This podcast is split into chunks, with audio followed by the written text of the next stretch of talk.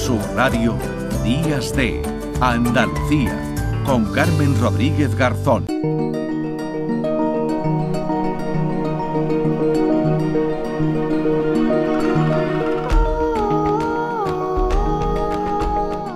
Carmen, ¿cómo estás? Bien, ¿y tú cómo estás? Cansado, me imagino, ¿no? Cansado poco, Carmen.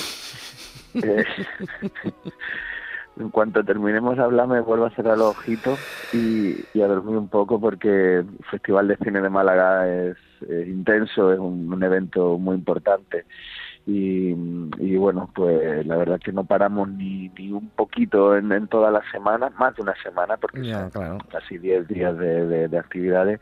Y bueno, pues bueno, lo sabéis vosotros también que la prensa eh, que cubre también el festival, pues también los compañeros están todo el día pues trabajando y, se hace bastante bastante intenso y, mm. también gratificante porque bueno los que nos gusta esto disfrutamos de ver reunido a la industria a, los críticos a, todo el sector eh, que, Málaga ha conseguido reunirlo y ser el epicentro del cine en español pues en estos días de mucha intensidad pero también eh, divertidos y, maravillosos, pero bueno, los que estamos dentro trabajando, pues cuando llega el domingo estamos, la verdad, que agotados. Bueno, pero antes de que te eches a la cama otra vez, que lo, que lo entiendo, bueno, tenemos, vamos a a repasar ¿no? ese palmarés que ya, bueno, ayer ya apuntábamos algo, pero, pero queremos que nos cuentes un poquito más sobre las, las películas premiadas, ¿no? La, la Biznaga de Oro a la mejor película española, ¿no? Empezamos con, con ella, Juan Lu, esas 20.000 especies de, de, de abejas, ¿no? De la que eh, bueno, hablamos en su momento cuando le dieron el premio, ¿no? En el, la Berlinale, ¿no? A, a, esa niña, ¿no? Que interpretaba. Mejor intérprete, mm. sí. Y, y, ahora, pues se ha llevado, ¿no? Esa, ese premio, esa biznaga de oro a la mejor película. Sí, pues era una de las favoritas porque ya mm. venía con eh, con la selección en Berlín, que no es fácil, era la única película en selección oficial en Berlín, 20.000 especies de abejas, y, y bueno, ha, cumplido las expectativas de una película maravillosa que recomiendo de verdad, a mí me, emocionó muchísimo y, creo que también al público de Málaga y a los críticos que, así lo, están reflejando.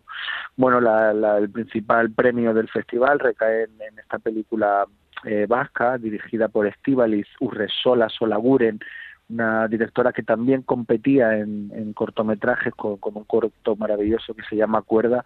Y tenemos directora de futuro eh, con un talento increíble para tratar en este caso este tema de, Aitor, un chico que no se encuentra en ese nombre, que quieren que le llamen Coco.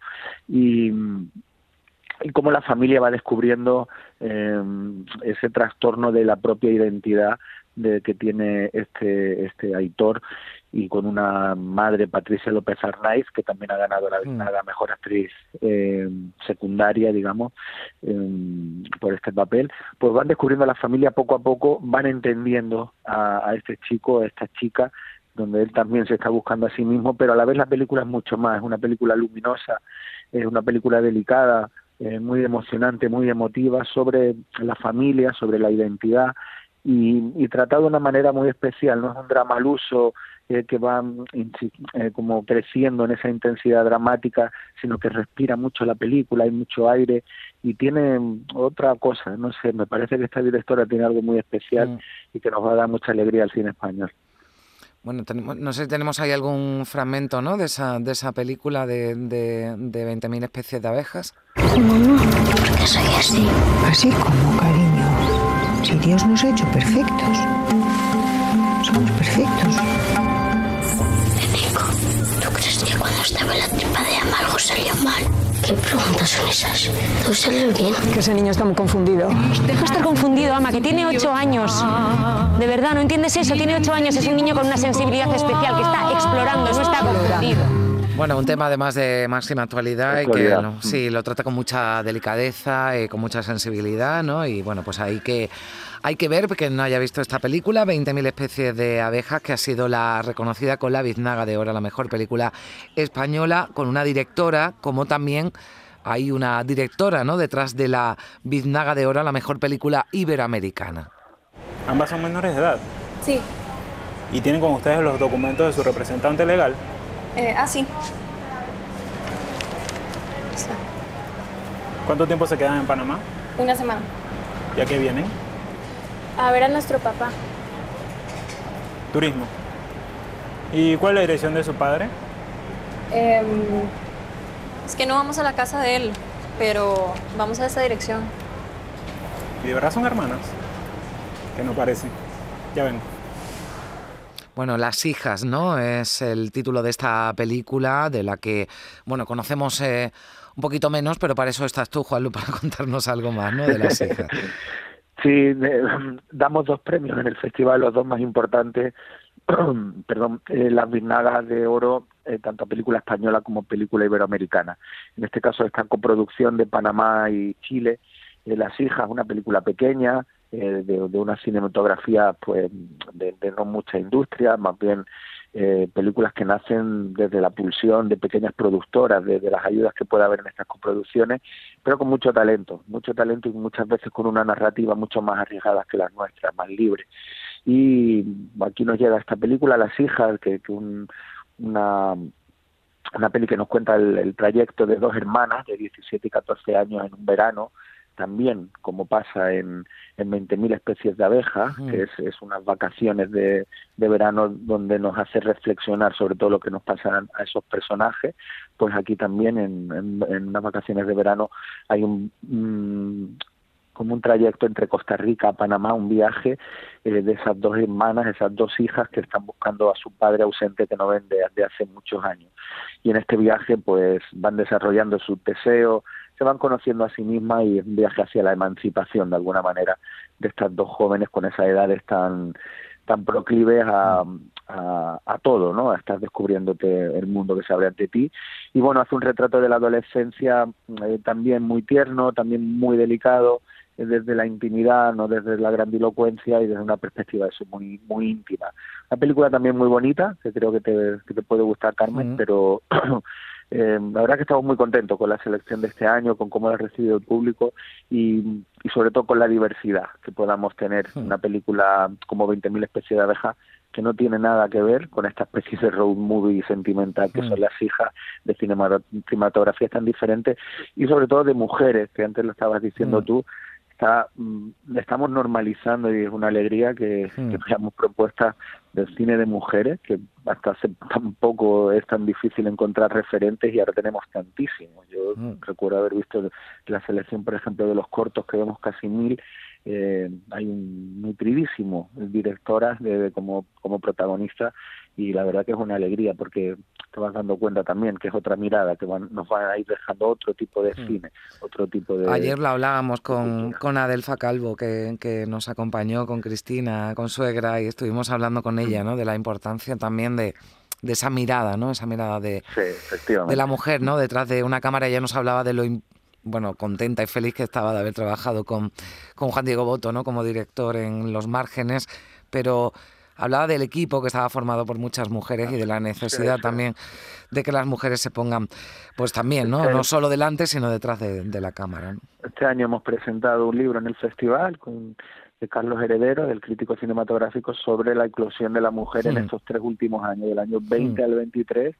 Eh, es un salto porcentual pero increíble, una locura.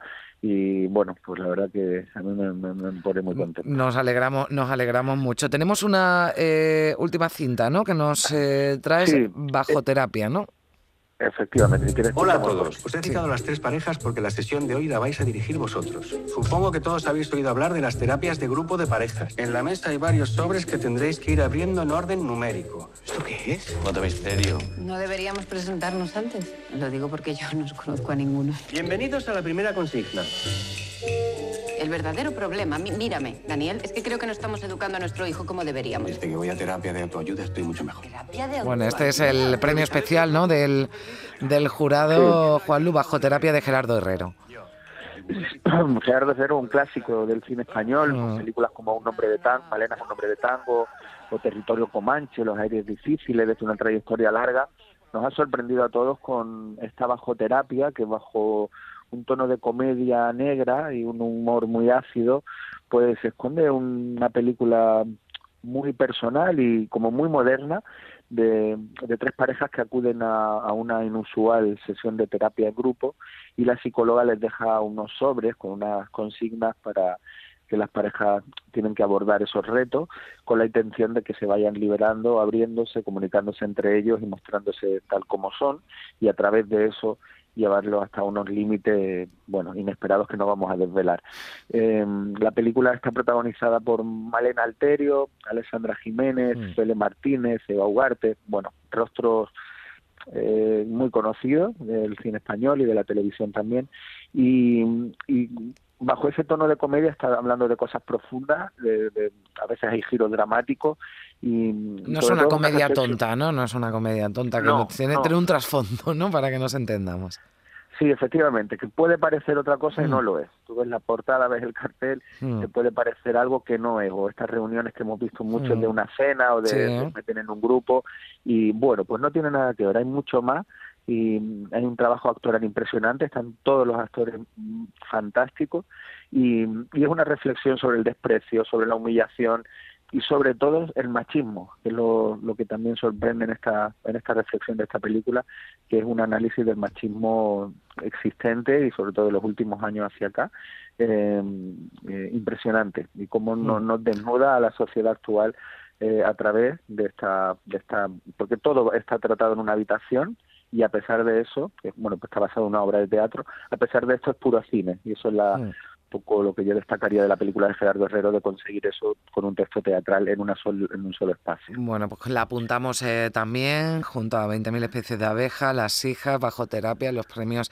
del Festival de Málaga. Hay muchos más, muchos más premiados, actores, actrices, el premio especial del, del público, ¿no? Ese empieza, eh, para empieza el baile, ¿no? Que es la que se ha llevado ese, ese premio. Y no sé si algo más que destacar, eh, Juanlu, antes de despedirnos y meterte otra vez en la hacer, hacer un resumen de los nombres un poco, son muchísimos, pero mm. Carla Simón, mm. eh, Gigi Beringola, eh, Alberto Rodríguez, eh, Israel Fernández, Amaral, eh, la película Matria, Cinema Cocina, el homenaje a Méndez Leite, Blanca Portillo, documental de un sobre la ELA, la historia mm. de la radio, la película de oro, el premio RTVA eh, a Manolo Solo, mm. un tributo a Villaronga, a Carlos Saura. Hemos, no, hemos dejado, no hemos parado esta semana de ofrecer muchas actividades maravillosas y, y se ha convertido el Festival de Málaga en la Casa del Cine Español y cada vez con más presencia de, medios y de público y la verdad es que estamos muy contentos. Con mucha calidad, con mucha variedad y